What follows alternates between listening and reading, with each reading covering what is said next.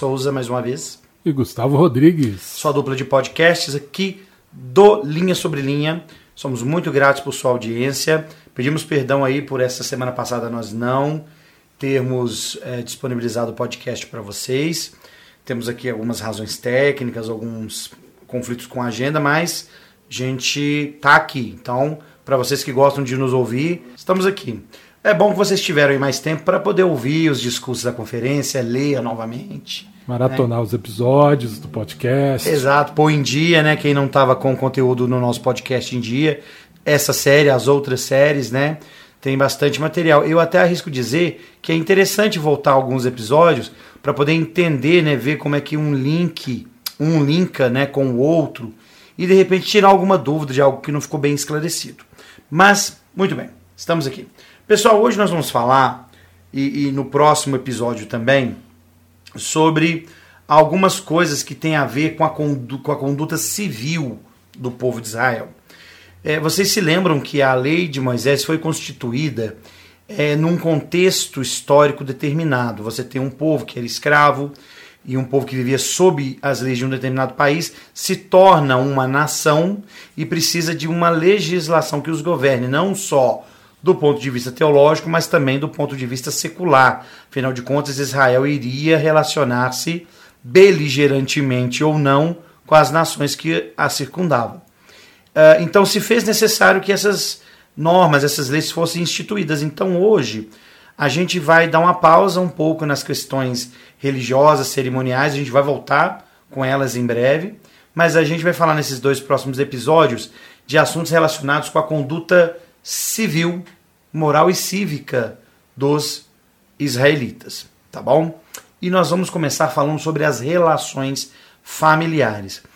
Desde a época de Adão até Moisés, que a gente vai falar até aí, já se falava dessas relações. Já se falava como que deveria ser a relação do marido com a mulher.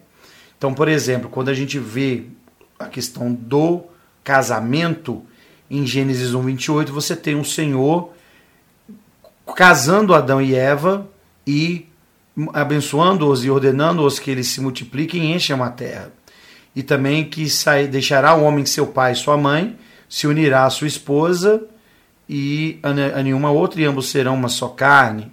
Então você já tinha essa constituição de casamento a partir de lá. Essa mesma é, premissa marital também vai acontecer em Gênesis 3,16 e em Deuteronômio, Deuteronômio perdão, no capítulo 24. A gente vai ter algumas coisas sobre casamento lá.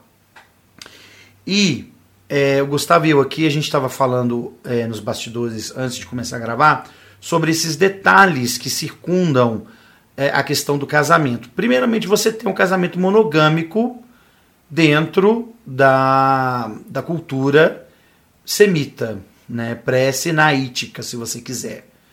É claro que Adão a gente não tem relato dele praticando a poligamia, por exemplo, mas a gente já começa a ver Abraão com Hagar, né, até para poder prover ali um filho para si, a pedido de Sara. A gente tem também depois o próprio Jacó, Israel, é, tendo mais de uma esposa.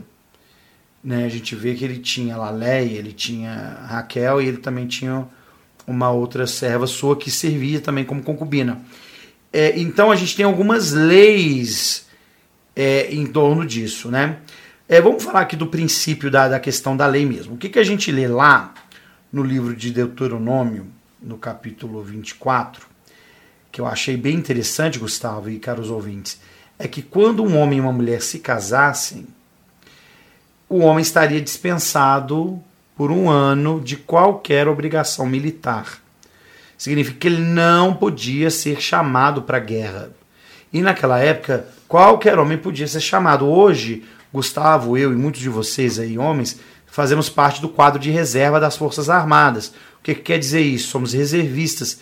É, se uma guerra estourar e o Brasil for convocado e o contingente militar vigente não for suficiente, nós poderemos ser chamados para somar a esse contingente militar vigente. E naquela época, ao casar-se, o homem ganhava um salvo-conduto de um ano, E nesse um ano ele era, ele era desobrigado das obrigações militares, das suas funções militares, mas ele tinha que cumprir suas funções de marido. Pois não, Gustavo? Ah, imagina é, a mulher casa e três dias depois está viúva, né? Porque o homem foi para a guerra. Tá interessante se pensar nisso. É, e, e, vocês sabem muito bem que a, essa cultura semita, né, que vai se constituir em uma nação, o povo de Israel, era um povo que em que a, a, a questão patriarcal, a questão da família, da progenie, da descendência, ainda assim era muito importante. Então, suscitar descendência para si, a gente vai ver aqui daqui a pouco alguns pormenores, era uma premissa muito importante dentro da, da, da, Casa de Israel, e a gente vê isso até hoje em convênios como, por exemplo, o convênio do casamento eterno, atualmente, em que se promete, diante da fidelidade, da fidelidade tanto do marido quanto da mulher, entre si e para com o Senhor, uma posteridade eterna, né? vidas eternas. Então é, é, é curioso e interessante refletirmos sobre isso. É, o que mais que a gente pode falar sobre o casamento? O casamento poderia sim ser monogâmico é, e poderia ser polígamo. Era prática sim. Embora na época de Jesus nós não temos relato dessa prática entre o povo judeu, tá? Talvez e essa informação, caros ouvintes e Gustavo, eu não tenho precisão para dar, mas pode ser uma influência também é, romana ou até mesmo babilônica, né? Eles devem ter, ao voltar do exílio, devem ter ali mudado uma série de condutas, entre elas a pluralidade de esposas. Porque na época de Cristo você não tem este relato de que um homem tinha várias esposas ou concubinas, né?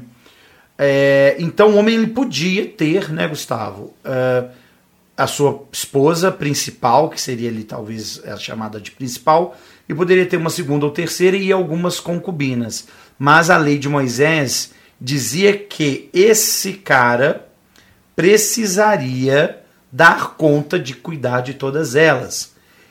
O que quer dizer? Ele não deveria dar menos para a concubina ou para a segunda ou terceira esposa do que ele dava para a primeira.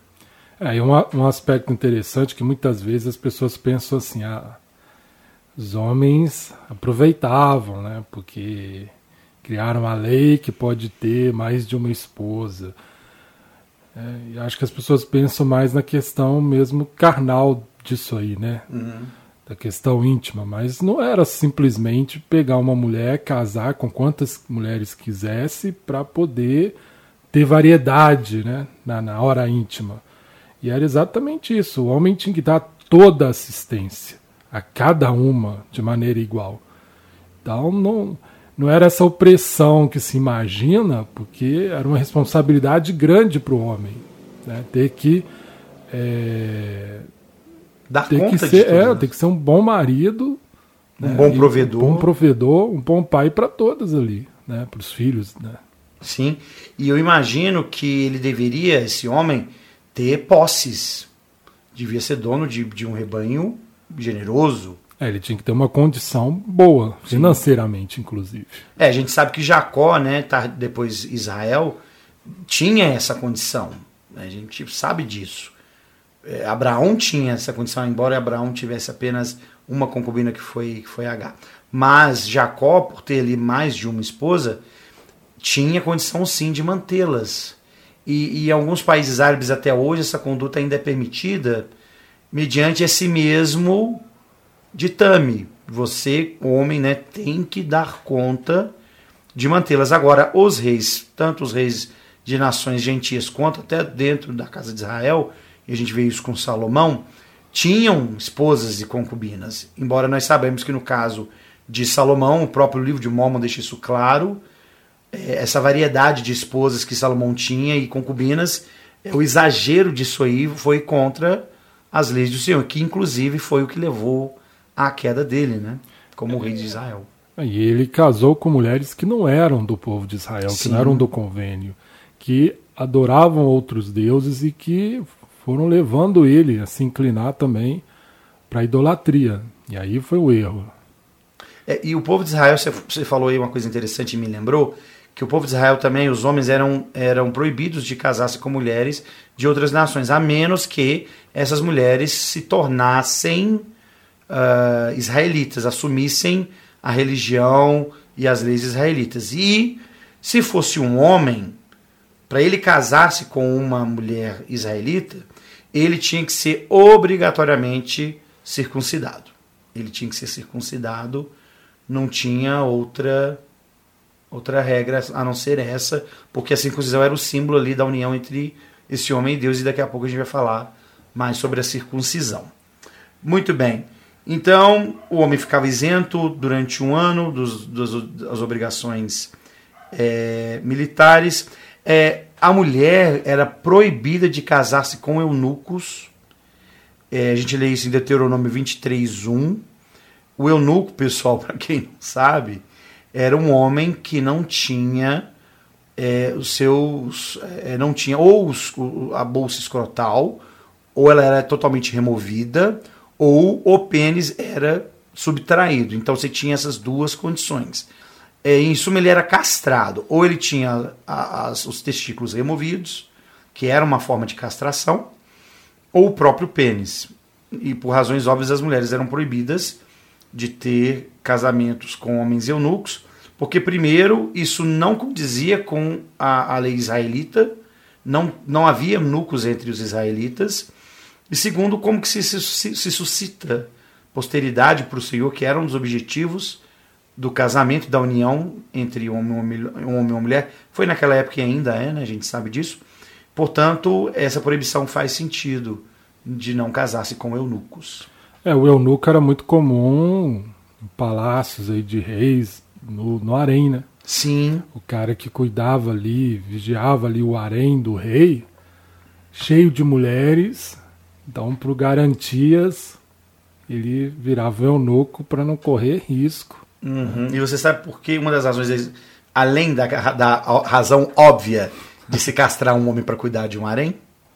Porque ele é o eunuco? É, por que, eles castravam? Você sabe por que, que eles castravam o homem para ele cuidar do harém? Não só por uma questão sexual. Porque na castração, queridos, ele não tinha ereção. Então não tinha é. esse, esse libido. Mas também era porque ele engordava, ele assumia um porte físico maior. Porque você tem ali, e aí me corrijam quem estiver ouvindo o podcast, isso acontece com porcos também. Você tem uma, uma liberação maior de hormônios que faz com que aquele animal aumente de tamanho. Né? E no caso do homem, ele vai ter um pouco mais de massa. Então isso ajudava a ser forte o suficiente para proteger o harém. Os caras pensavam em tudo, né? Agora é interessante que quando você fala do Egito, e a gente, a gente associa né, o povo de Israel com o povo egípcio, é, você tinha um eunuco na casa de Faraó, né? E José que serviu era. esse eunuco, né? Que era Potifar. Que era Potifar. Mas Potifar era casado. É, aí tem uma discussão se ele era um eunuco nesse sentido ou não, né? É, então a gente teria que procurar mais a fundo essa, essa terminologia. Mas né? pelo que eu pesquisei, que foi até acho que uma discussão no grupo do WhatsApp, do, do Linha Sobre Linha, é, a palavra, é, alguns estudiosos falam que a palavra eunuco ali uh, o significado dela, que o que foi traduzido como eunuco, seria é, servo. algo no sentido de um servo da corte real ali do rei. Ah, é, Não necessariamente um eunuco no sentido de estar castrado, coisa assim. Ah, entendi. É porque castrado com esposa não fazia é, muito sentido. É, algumas pessoas tentam associar isso com o fato dela ficar querendo atrás de outros é, homens. ficar em cima de José, porque, né, Motivar não dava conta. Mas acho que seria estranho isso. É, acho que não faz sentido. E os egípcios também não tinham muito essa prática de castrar seus, seus cidadãos, não. É, e, e Potifar não tinha essa função do harém. Não tinha. A função dele era militar, ele comandava o exército. Verdade. Bom, dentro das leis de casamento, infelizmente também a gente sabe, existia aqueles ditames que, que circuncidavam a questão do divórcio. Então, em algumas situações, o homem podia se desligar da sua esposa. Então, eh, Gustavo, pode, por favor, conduzir essa parte e aí eu vou fazendo aqui os meus acréscimos. Vamos lá. É, isso vem lá de Deuteronômio, né? É, capítulo 24, dos versículos 1 a 4, que fala a respeito do homem poder dar uma carta de divórcio Até uma parte fala assim: quando um homem tomar uma mulher e se casar com ela, então acontecerá que, se não achar graça aos seus olhos, por nela achar coisa indecente, ele lhe escreverá carta de divórcio e lhe a dará na sua mão e a despedirá de sua casa. Então, é, essa questão aqui, na época de Jesus, muitos estavam agindo, acho que de uma maneira que simplesmente, ah, não estou afim mais de estar casado, quero outra mulher, toma aqui, a sua carta de divórcio. Porque um grupo questiona isso para Jesus. Né? E ele dá uma resposta a respeito disso, que está lá em Mateus no capítulo 19, quem quiser depois conferir, versículos 3 ao 10. Né? É, e Jesus fala né, que no princípio, né, ele fala do casamento, né, de ser uma, uma só carne, e aí, nesse momento, eles questionam a questão da carta que Moisés né, colocou, carta de repúdio, de divórcio. E aí Jesus deixa claro né, que aquele que repudia sua mulher, a não ser por uma questão de infidelidade, comete adultério e faz com que ela também cometa se ela casar com outro homem. E aí, é, em outras denominações religiosas, muitos, muitos entendem que, uma vez que a pessoa divorcia, ela não pode contrair outro divórcio, porque, outro, perdão, outro casamento, porque senão ela está cometendo um pecado, indo contra a vontade de Deus. Agora, Jesus fala assim, né? É, ele fala que não era assim no início, ou seja, lá com Adão e Eva, e a gente tem que entender que Adão e Eva foram casados antes dessa terra ser uma terra mortal. Eles foram casados ainda no jardim do Éden como seres imortais. E foi um casamento eterno, inclusive, por essa questão. E o casamento, ele sempre, né, Deus ele sempre espera que o casal permaneça unido. E aí Jesus fala, né, mas pela, por causa da dureza do coração dos, né, dos homens, né, Moisés permitiu que houvesse é, essa opção. Né. Agora, o que eu já vi é que parece que pegavam essa escritura e usavam, como eu falei, para qualquer divórcio, para qualquer motivo. E Jesus condenou isso. Né. Ele condenou este ato e deixou claro que isso não era um ato reto diante do Senhor. É, eu peguei até aqui uma citação do Aldeox, agora presidente né, da Oaks, na época do Quórum dos Doze, tem um discurso dele chamado Divórcio, da Conferência Geral de Abril de 2007. Eu lembro desse discurso. E ele fala assim, né, o tipo de casamento necessário para exaltação, eterno em duração e divino em termos de qualidade, nem sequer cogita o divórcio. Nos templos do Senhor, os casais casam-se perdão, no templo, né? Nos templos do Senhor, os casais casam-se para toda a eternidade, mas alguns casamentos não progridem em direção a esse ideal. Por causa da dureza de nossos corações, o Senhor não faz vigorar atualmente as consequências do padrão celestial. Ele permite que as pessoas divorciadas se casem de novo sem a mancha da imoralidade especificada na lei maior a menos que o membro divorciado tenha cometido um, transgressões sérias, pode receber uma recomendação para o templo sobre os mesmos padrões de dignidade que se aplicam a outros membros. Então ele deixa claro isso, né? que alguns membros podem até ficar confusos com essas escrituras e como é o posicionamento da igreja. Então, é, uma pessoa divorciada ela pode casar novamente. E uma outra coisa que eu li é que haveria uma, uma diferença entre a palavra repudiar e a questão da carta de divórcio. Seria uma relação como hoje, por exemplo, a pessoa chegar e falar: Olha, eu não quero mais você como esposa ou como marido, né? no caso aqui falando especificamente dos homens, não te quero como esposa, vai embora. A carta era um divórcio, vamos dizer, hoje, como a pessoa vai lá no cartório, né, tem aquela verbação, né, para estar divorciado.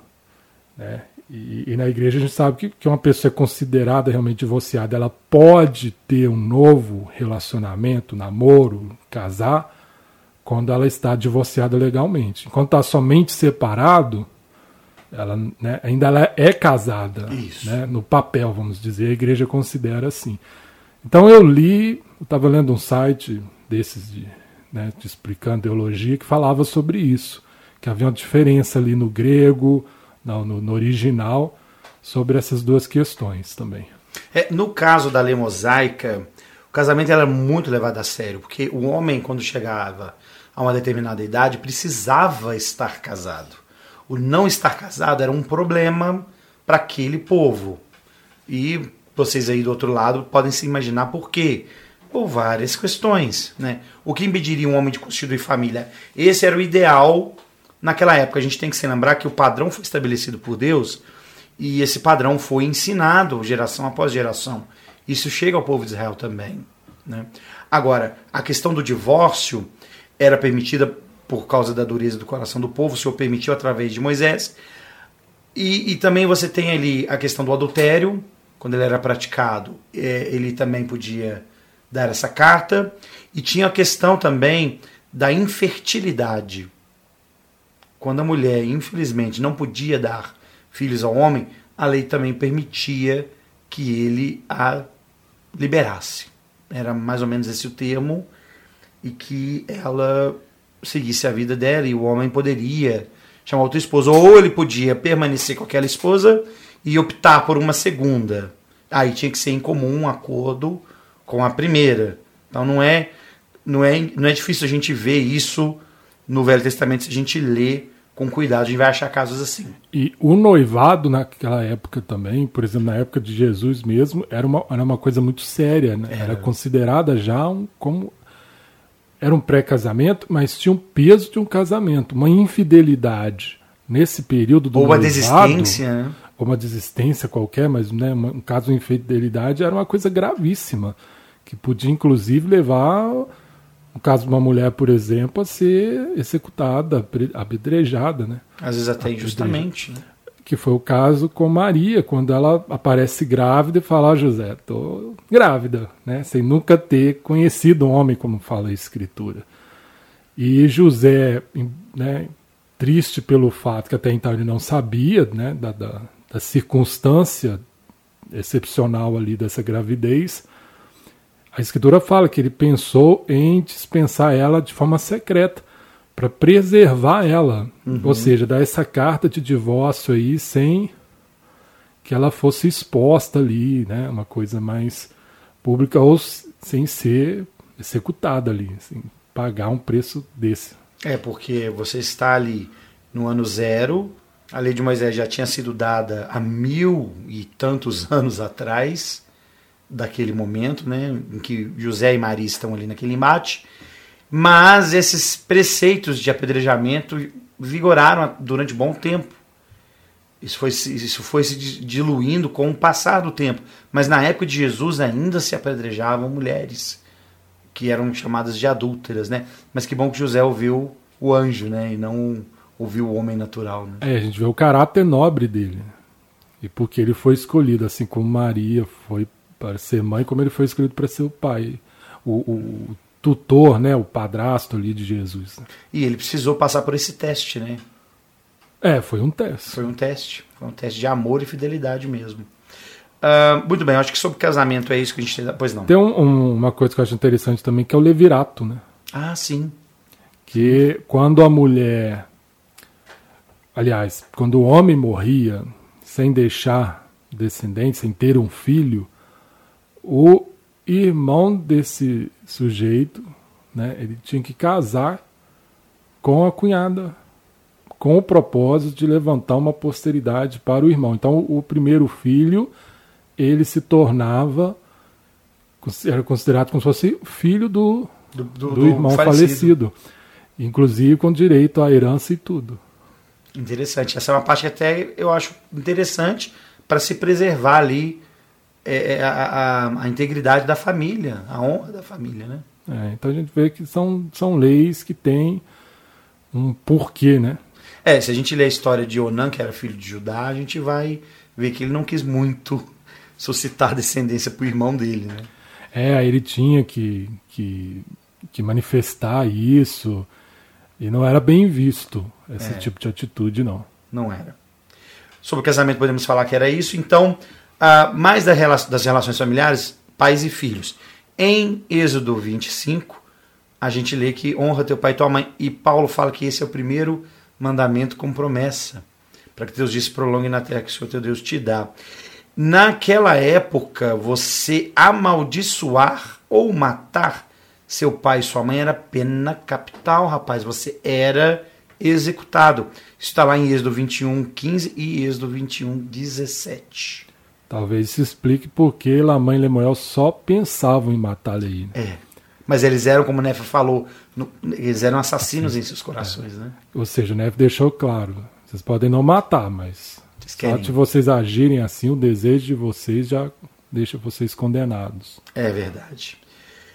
Precisava também reverenciar pai e mãe, conforme Levítico 19, versículo 3. Então, essa relação pais e filhos era importante. Tinha que ter esse respeito pelos patriarcas, né? pela mãe, pelo pai. E, e era comum, às vezes, né, do, do chefe da família ali, à medida que, for, que ele fosse tendo filhos, esses filhos fossem casando, eles continuassem a permanecer naquela, naquele clã daquela família. Poderia também casar e mudar de lugar, mas era, era comum que, que você permanecesse ali ao redor dos seus pais e, enfim, isso dependia muito da, da família. Então, sobre casamento e relações familiares é isso. Vamos falar sobre um assunto interessante que é os funerais. É, ah, não, não vamos falar sobre escravos e servos, porque aí tem uma coisa a ver com outra, né? Bom, naquela época era permitido você ter servos e escravos. Vocês têm que se lembrar que, mesmo o povo israelita tendo sido escravo, e o Senhor repetidamente dizendo para eles se lembrarem de que um dia eles tinham sido escravos e foram libertos, a escravidão entre eles era permitida. Por uma razão bem óbvia. Quando você eh, eh, conquistava uma, uma terra, era comum você tomar não só os espólios de guerra, como também trazer para si escravos. E esses escravos eram úteis ou nas tarefas do dia a dia daquela região, ou às vezes para servir como mercadoria de troca. Eu sei que é bárbaro falar isso e é estranho pensar que Israel usava escravos, mas eles usavam. Não era algo incomum, não. E sobre os escravos, o que, que a gente pode falar? Bom, eram capturados de guerra, primeiramente. Mas é, tanto o escravo como o servo, e o servo poderia ser um israelita. Por exemplo, um pai podia dar, vender a filha dele como servo para uma outra pessoa. Vamos supor, uma filha que não casou, que está ali, como diz o, o, jargão popular, que ficou para titia, o pai podia vendê-la como serva. E aí, tanto servo como escravo trabalhavam seis anos para aquela pessoa para a qual ela foi vendida ou onde ela estivesse. E ao sétimo ano ela era libertada. Agora, podia acontecer do, da pessoa se propor a ser servo de outra também. Eu viria para você, você, por exemplo, Gustavo é abastado. Eu falo, Gustavo, eu gostaria de ser seu servo. Aí eu, você assumiu uma obrigação comigo, eu trabalhava para você seis anos. O servo podia ou não ter remuneração, viu, gente? Escravos não tinham, mas os servos tinham remuneração ou não. Podia ser realmente uma remuneração com bens ou podia apenas a proteção, comida e casa, que naquela época, acreditem, ter uma casa e comida já era um, um, uma guerra tremenda, assim, era uma coisa difícil de ter. E ao sexto, ao sétimo ano, a lei rezava que aquela pessoa devia ser libertada.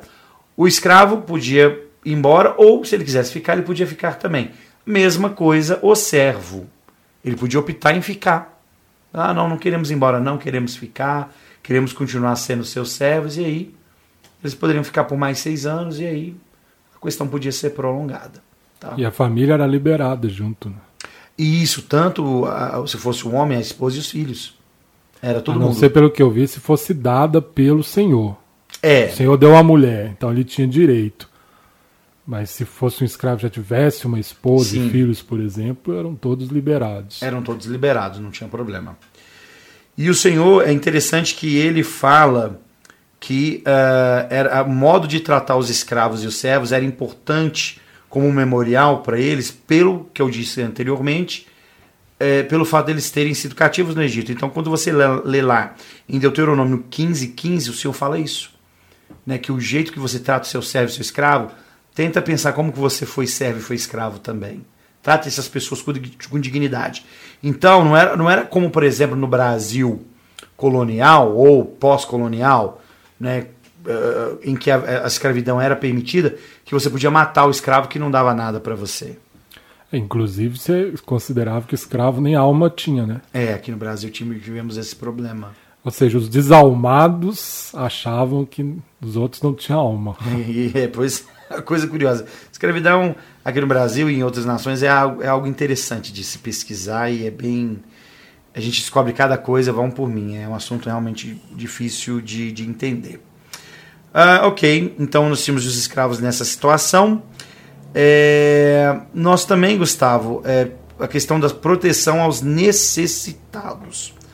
A gente lê isso lá em Deuteronômio 15, de 4 a 5. E é, tanto naquela época quanto hoje, a pobreza ela pode vir em três circunstâncias. Naquela época era entendido dessa forma e a gente pode talvez tentar entender dessa forma também. Então, a pessoa era pobre porque ela foi vítima de uma injustiça social, ela recebeu menos do que o outro, é, por causa de um desastre natural, ela tinha posses, mas de repente, por causa de um desastre natural, ela perdeu tudo que ela tinha, ou por causa da má conduta dela em gerir suas finanças, seus bens, ou mesmo porque é uma pessoa é, totalmente pecado, pecaminosa. Quando a gente tem ali o, a parábola do filho pródigo, a gente vê esse filho gastando exacerba, exacerbadamente o dinheiro que o pai havia lhe dado, que era de herança. E ele gasta tudo de maneira desregrada, até realmente se submeter a comer as bolotas que eram dadas aos porcos. Então, os pobres eram amparados pela lei de Moisés, Deuteronômio 15, 7 a 8, fala que você deve ajudar os pobres sempre que eles baterem a sua porta. Não deve negar. E Cristo enfatiza isso quando ele está fazendo ali o sermão da montanha. Né? Dá todo o que pede e não te desvia daquele que te pensa emprestado. Ele não retira isso da lei, ele, muito pelo contrário, ele dá ênfase ainda. Então, não só os escravos e os servos eram dignos de cuidado, mas também aqueles que tinham menos, os pobres, também precisavam é, de amparo. E Deuteronômio 15, 11 disse que, diz que sempre haverá pobres na terra e sempre haverá quem necessite de, de uma ajuda, de um suporte de alimento ou mesmo de um suporte financeiro. Gustavo, sobre esse assunto, você quer fazer algum acréscimo? Eu queria comentar o interessante que a lei de Moisés, que é vista como uma lei tão dura, olho por olho, dente por dente, a gente está vendo aqui um exemplo da lei falando: olha, não ignore o pobre, seja é, mão aberta, vamos dizer assim, quando o pobre estender a sua mão, dê, né, dê assim, de forma generosa. É, e é o princípio que a gente tem na igreja hoje, por exemplo, com as ofertas de jejum. Sim. Em que somos é, incentivados, encorajados a ser generosos, né, claro, de acordo com a necessidade de cada um, mas sempre pensar naquele que é mais necessitado do que a gente. Muito bem. E, e essa relação né, com pobres, escravos, nos mostra que, que a lei de Moisés não estava preocupada só com é, o, o, o, lidar com o outro de forma beligerante. Nós vamos ver no próximo episódio que realmente é, as penas de morte eram cabulosas, né? Apedrejamento era uma delas. E ninguém quer morrer com cangada na cabeça, né? Porém, é, você tem esse lado da lei que por vezes é esquecido, mas está ali.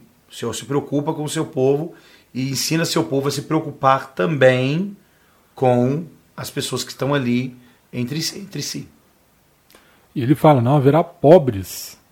Ele fala isso aqui em Deuteronômio 15: não haverá pobres entre vocês. Aí ele fala: não haverá. É, que eu vou achar aqui. Porque em Deuteronômio 15, 11 fala: sempre haverá pobres na terra.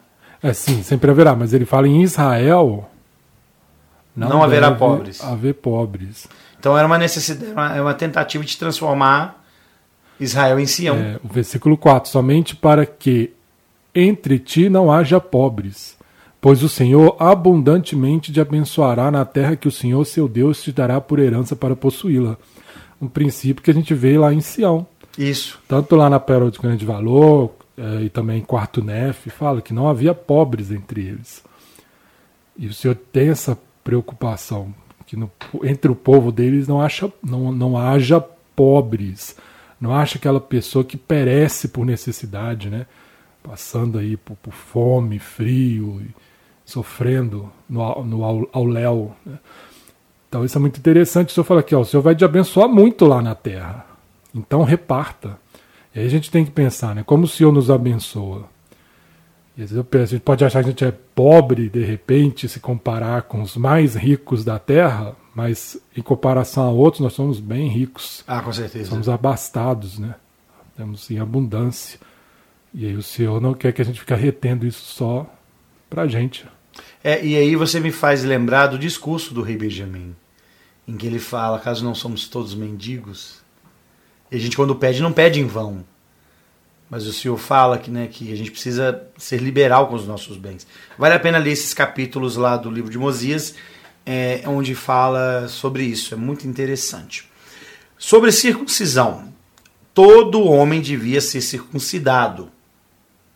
Livre, escravo, servo, menino, idoso. Tanto que os filhos de Israel, após aquele período, né, que aquela geração primeira foi morrendo e que os demais foram surgindo, não eram circuncidados antes de entrar para a terra prometida, antes de começar as batalhas, eles precisaram ser circuncidados, porque eles não eram.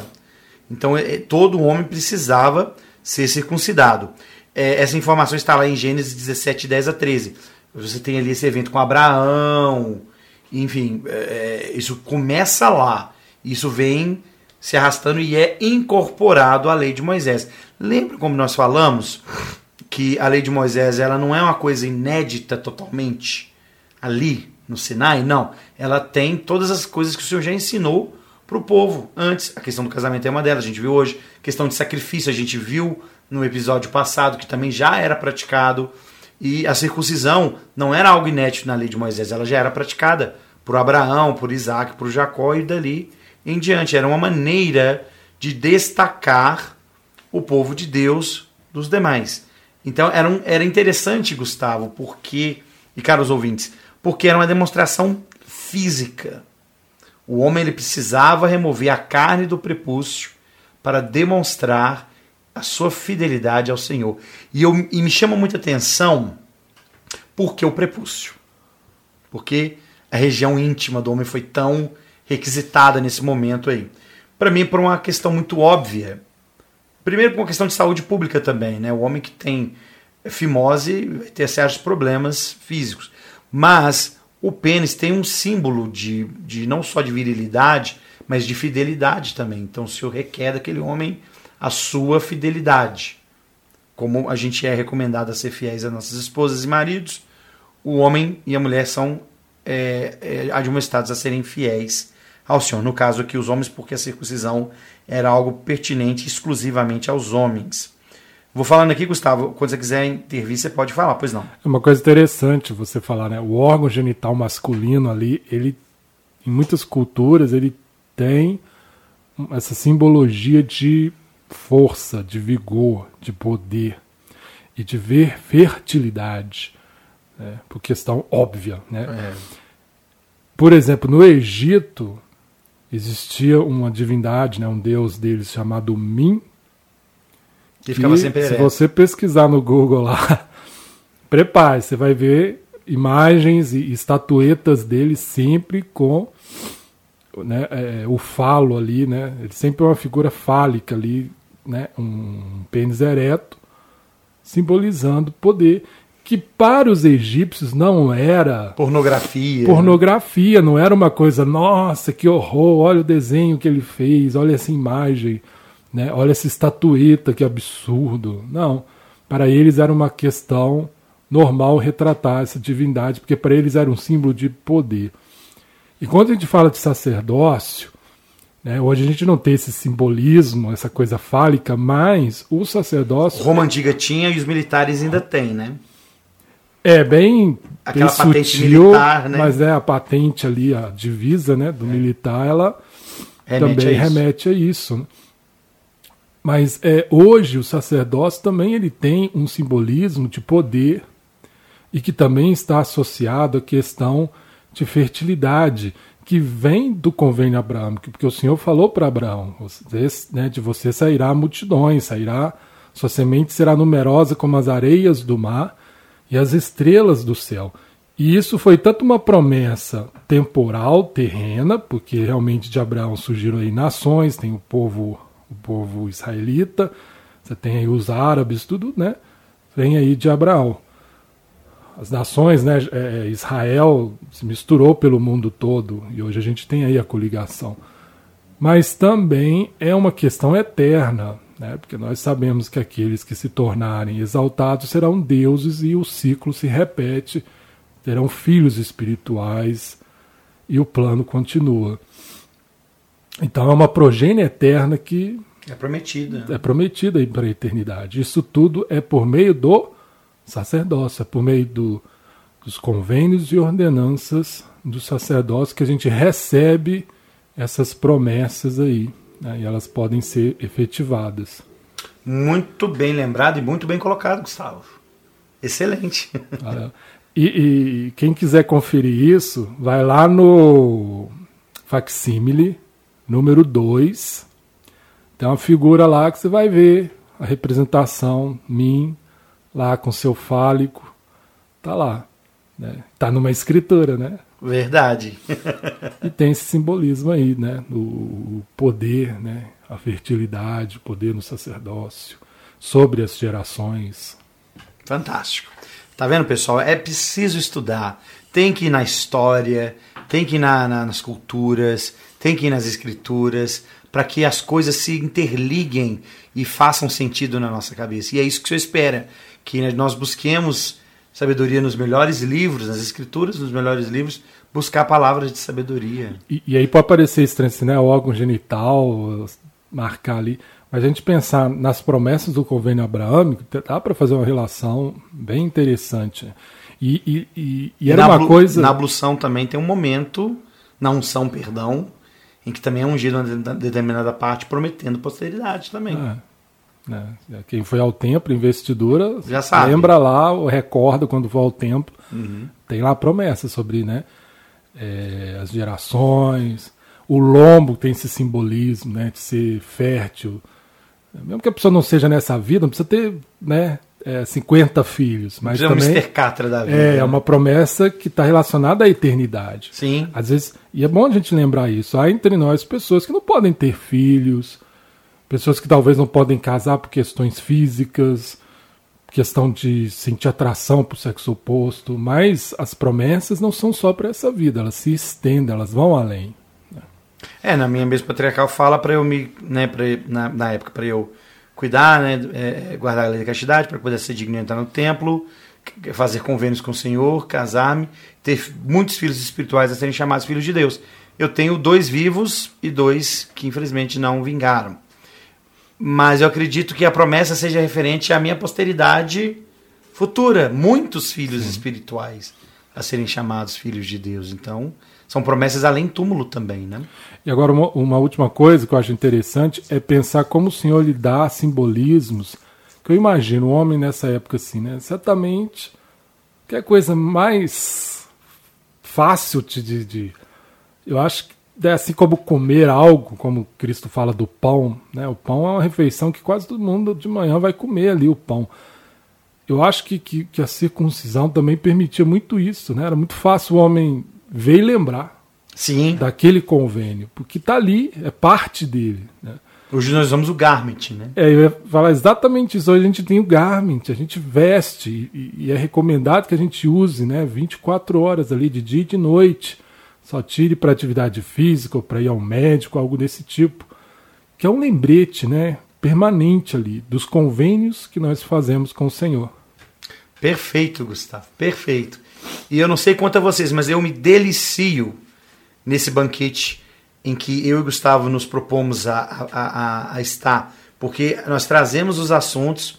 Muitas vezes eu não, não sei exatamente o material que ele trouxe, a gente fala bem brevemente antes de começar a gravar. E aí no desembolar a gente vai sentindo e vai trazendo e vai lembrando e vai agregando, não só o material que a gente já preparou, mas outros que, que vão somando. E isso para mim é interessante porque me faz ver realmente a grandeza do Evangelho de Jesus Cristo e a beleza que sim que a lei de Moisés tem, porque eu também já tive o meu preconceito contra a lei de Moisés, achando que ela era totalmente bruta. Ela tem um aspecto muito bruto, né? No caso das, das da, da, do sacrifício de animais, era tinha, tinha sacrifício que o próprio ofertante tinha que fazer, ele próprio tinha que molar o animal. E, e ele era, tinha que fazer. E você vê, nossa, tem que cortar a carne do prepúcio, é algo físico, sangra, fica ali inchado, fere durante o tempo. Mas o Senhor estava preocupado em ensinar um povo sobre fidelidade a Ele e sobre os convênios que ele tinha. Então aquele povo tinha que ter uma marca. Essa marca, naquela época, o Senhor instituiu que fosse a circuncisão. Faz, faz circuncisão hoje ainda entre os judeus? Sim. Entre os não judeus? Também. A criança, quando ela está bem novinha, que é identificada, que ela tem a pele do pênis cobrindo totalmente a glande, que essa pele não retrai expondo a glande, imediatamente aquela criança já é submetida a um procedimento rápido que não nada mais é do que a própria circuncisão. Então é muito interessante, como ainda continua. E uma coisa interessante gente ver aqui é o seguinte, né? Hoje a gente não tem, hoje, né, atualmente, casamento plural na igreja, a gente não faz circuncisão como uma coisa obrigatória do convênio, a gente não tem o levirato, ninguém vai ter que casar com, com a cunhada se o, o irmão falecer, a gente não tem escravos, né, os servos como naquela época, mas os princípios que a gente está vendo aqui são os mesmos que se aplicam hoje. A importância da família, a importância né, de, de, dos filhos honrarem os pais, a importância de guardar e lembrar dos convênios, a importância de ajudar os necessitados, socorrer os necessitados, a importância de tratar corretamente as pessoas de maneira justas. Né? Então, são princípios que não são algo arcaico. A lei de Moisés não é arcaica nesse sentido, porque ela traz princípios que são eternos. Porque Deus é eterno, né, Gustavo? Exato, é o evangelho ali, né, em ação, na prática. Só que com uma outra, um outro formato adequado ao povo da época. É. Muito bem. Uh, no caso da circuncisão, ainda tem duas curiosidades interessantes. Se alguém que viesse de fora quisesse celebrar a Páscoa, ele precisava ser circuncidado antes, porque do contrário ele não poderia. Né? A Páscoa era, era uma, talvez a principal festa, talvez não, era a principal festa dos judeus e, e, era muito importante que, que eles tivessem a memória do momento que eles viveram, né? Páscoa todo mundo sabe, né? É, a importância que ela tem para os judeus e para os cristãos. Então, se você fosse um estrangeiro e fosse para o meio do povo de Israel e quisesse ceiar junto com eles aquele cordeiro maravilhoso, você deveria ser circuncidado antes. Ai, ai, ai, ai, ai.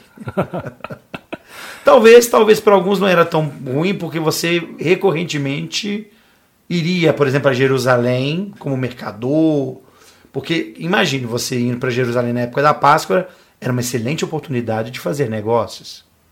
E você queria comer talvez com quem fosse fazer negócio. Eu imagino Lei, por exemplo, que era um mercador, né? Você vai sentar à mesa de Lei várias vezes por ano, várias vezes a cada ano, e ali você tinha que ser circuncidado, né? É. Senão, ou se estivesse num período de Páscoa, assim, lá em Jerusalém, nessa época, e fosse hospedar, era melhor pedir um frango, porque certamente o prato devia ficar mais barato do que um cordeiro. É, ou um peixe, né? Se for igual Semana Santa aqui, que peixe para galhau tudo fica bem caro, né? aí é melhor ir para outra coisa. É verdade. E uh, mais uma coisa a respeito de circuncisão, que todos os povos de nações pagãs eram chamados de incircunciosos. Isso está lá em Juízes 14, 13. Mas Paulo chama de incircunciosos. Inc, é isso mesmo? Incircuncisos. In, in, desculpa, gente, é incircuncisos. Paulo chama de incircuncisos os pecadores, todos aqueles que cujos corações estão distantes de, de Jesus, de Deus, né? Então esses são os incircunciosos. E tem o conceito nas escrituras também de ser incircunciso no coração. É. Que é o que? Aquele que não cumpre o convênio. É. E aí a gente vê um seguinte, que é um significado de que quando a gente faz um convênio, né, o convênio é recebido por meio de ordenança, aquela ordenança ali era uma manifestação externa de um compromisso interno. Se a pessoa não tem esse compromisso interno, se ela for batizada, aquilo ali é um banho de água. Né? Não tem porquê. O sacramento é né? apenas água o e sacramento pão. é simplesmente tomar um gole de água e comer um pedaço de pão. Né? Então é muito compromisso interno, interior que a gente tem. A circuncisão era uma demonstração externa disso. Hoje a gente não tem esse requisito, mas a gente tem, você deu exemplo aí, o sacramento é uma demonstração disso. Que fala lá, né? Que testificam a ti, que desejam tomar o nome de Cristo, guardar os mandamentos, lembrar sempre dele. Então, aquele ato de pegar ali o, o copinho da água, o, o pedaço do pão, a gente está testificando disso. E isso é importante. Porque se a gente não faz isso, embora hoje não exista a questão da circuncisão como requisito do convênio abraâmico, mas a gente se torna incircunciso de coração. Porque a gente está tirando o convênio, né? rejeitando o convênio no nosso coração. Perfeito. Tá vendo, gente? Olha quanta coisa interessante a gente aprende nos podcasts, hein? Bom, para finalizar, queridos, nós vamos falar sobre funerais. A, a, lei de Moisés, na verdade, ela não é muito, ela não fala muito claramente sobre como que eles tratam os mortos, não. Em Deuteronômio 21, de 1 a 2, fala que é, a pessoa tinha que ser enterrada tão imediatamente quanto possível após o falecimento. Não podia ficar ali dando sopa, não. Se eles encontrassem uma pessoa morta, eles tinham que fazer a mesma coisa. Vocês sabem que tocar em cadáver era um problema para o povo de Israel, mas em alguns casos não tinha muito jeito. Né? A pessoa tinha que passar pelo período de purificação mesmo, mas tinha que tratar ali os seus mortos. Então a lei de Moisés mesmo não vai tratar muito diretamente sobre como lidar com os mortos, não. O que a gente sabe de como, como era o tratamento dos mortos é um pouco antes né, e um pouco depois. Então a gente vai lá na época de Abraão ver como ele tratou a morte de Sara. Né? Ele comprou uma determinada caverna numa determinada região para que ali ele pudesse sepultar a sua esposa. E a gente sabe pela época de Jesus que era comum que as pessoas fossem sepultadas também em cavernas e que seus ossos posteriormente fossem colocados em urnas funerárias, né? Inclusive foi numa dessas urnas que eles descobriram algumas coisas interessantes, né? Como por exemplo o nome Jesus é, escrito, Joshua, né? Yeshua, e também parece que uma pessoa crucificada, eles acharam o calcanhar de uma pessoa que foi crucificada com um prego ainda ali. É colocado no, no lateral. Né? Lateralmente, exatamente. Então, no caso de funerais, é o que a gente consegue entender aí. Agora, é, é interessante é, é, que a lei de Moisés colocava essa restrição de não tocar num defunto, né, num morto. Uhum. A pessoa se tornava é, impura.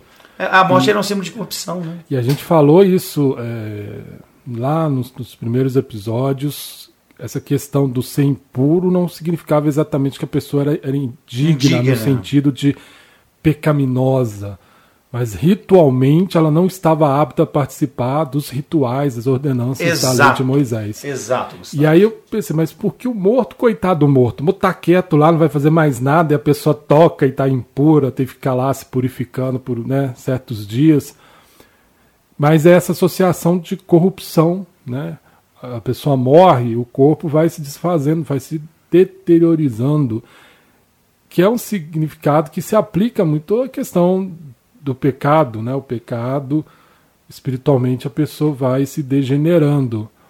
Então era uma maneira meio didática também do Senhor ensinar ali, né? Querer que o povo pegasse isso, não sei se muitos pegaram, mas passar essa, essa noção. Então não era que era errado, era pecaminoso tocar no morto, Mas aquilo ali era aquela questão que nós falamos, fazer a separação entre o que é santo, sagrado, daquilo que é profano, daquilo que é comum.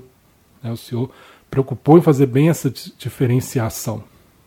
É, e, vocês lembram lá da, da, parábola do filho pródigo que a gente falou, naquela série maravilhosa que nós tivemos sobre as parábolas do mestre? Lembra que o levita e o sacerdote passaram de largo? A escritura fala que aquele homem foi deixado meio morto. Então, para eles, provavelmente, esse cara tá morto, eu não vou pôr a mão nele. Porque a lei de Moisés ela foi, ela foi tão blindada, e, e as leis de Jeová foram tão blindadas, que eles colocaram uma lei em cima da lei. Né? Então, assim, até nisso eles falaram, nem vou tocar nesse cara. Exatamente. Isso, isso até é interessante, que a gente culpa muito o sacerdote e o levita nessa situação como pessoas de coração ruim.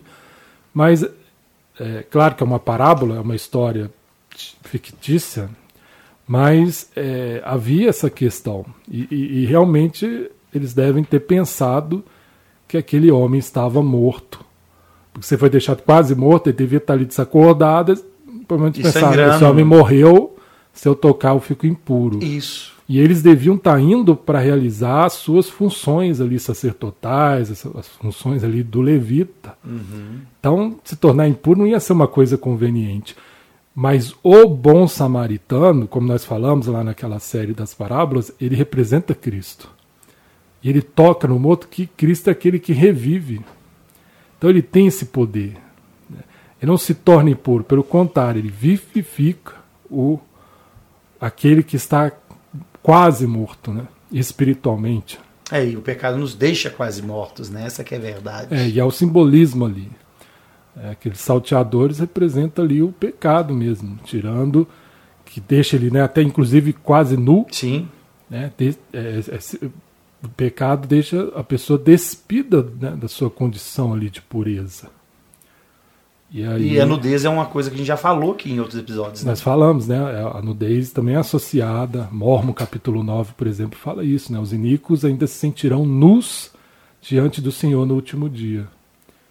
E Cristo é aquele, né? Que vem, que cura, que, que cobre cobre, que leva para ser cuidado. Tá? Ele não tem o risco do sacerdote do levita, ele é aquele que, pelo contrário, né? ele tem o poder de trazer aquele quase morto à vida novamente. E uma curiosidade é, última sobre funerais é que, tanto naquela época como agora, os judeus, né, os hebreus e agora os judeus, acreditam que a pessoa só é admitida na presença de Deus após o sepultamento. Daí a importância de enterrar rápido. Então, quando você tem Jesus saindo dali da, da cruz, bem rapidamente eles apressam o funeral dele por duas razões. Na verdade, por três. Uma, ia entrar o Shabá, então tinha que tirar mesmo, não podia ficar ninguém ali. Dois, eles acreditavam que o sepultamento era o que coroava ali a, a entrada da pessoa na presença de Deus. E terceiro, porque é, pela lei de Moisés não podia ficar cadáver pernoitando ali, não podia ficar passando de um dia para o outro. Só, assim, só em situações específicas. Mas no caso de um crucificado, de uma pessoa que havia sido morta ali, executada, não podia. São apenas algumas curiosidades aí. É interessante que lá no livro de Judas fala que o diabo quis reivindicar o corpo de Moisés. Que Moisés, pelo que as escrituras indicam, é, ele não morreu, ele foi transladado. Né? Mas o diabo quis que ele morresse. Né? Mas aí o diabo foi lá e falou: ó, mas ele me pertence. Ele matou um egípcio lá e ele é meu. E aí o arcanjo Miguel vem e confronta. Aí é Judas usando um apócrifo que é a ascensão de Moisés. Ah, muito bem. Bom, muito obrigado. Todos vocês que estiveram até agora conosco. Estamos aí já com praticamente uma hora de episódio. Obrigado, Gustavo, mais uma vez por sua companhia. É, falamos hoje sobre casamento, relações familiares, relações interpessoais, né? Servo, donos, marido, esposa, pais e filhos, vivos e mortos. Foi bem, bem bacana. É, ah, e a gente não falou sobre a circuncisão, que era no oitavo dia, né? A, pessoa nascia e no oitavo dia ela tinha que ser circuncidada. A gente vê isso lá, por exemplo, com Jesus, a gente vê isso com, também com é, João Batista. É né? um paralelo interessante com o batismo hoje né, feito a partir dos oito anos dos de 8 anos de idade, muito bem. Uh, e na próxima vez que nós nos encontrarmos, nós daremos sequência para essa discussão sobre é, a ordem civil entre os judeus, só que dessa vez sobre entre os hebreus, perdão. Só que a gente vai falar agora sobre ordem militar, escolha dos governantes, crimes capitais, dieta, tudo isso nós vamos falar no próximo episódio. Então, muito obrigado a todos vocês, um abraço e bye bye. Tchau, tchau. Obrigado, Ed, obrigado, caro ouvinte, por estar aí conosco nessa jornada aí pela lei de Moisés. Fiquem conosco, acompanhem o próximo episódio, também vai ser muito bom. Obrigado, até a próxima. Fui, tchau!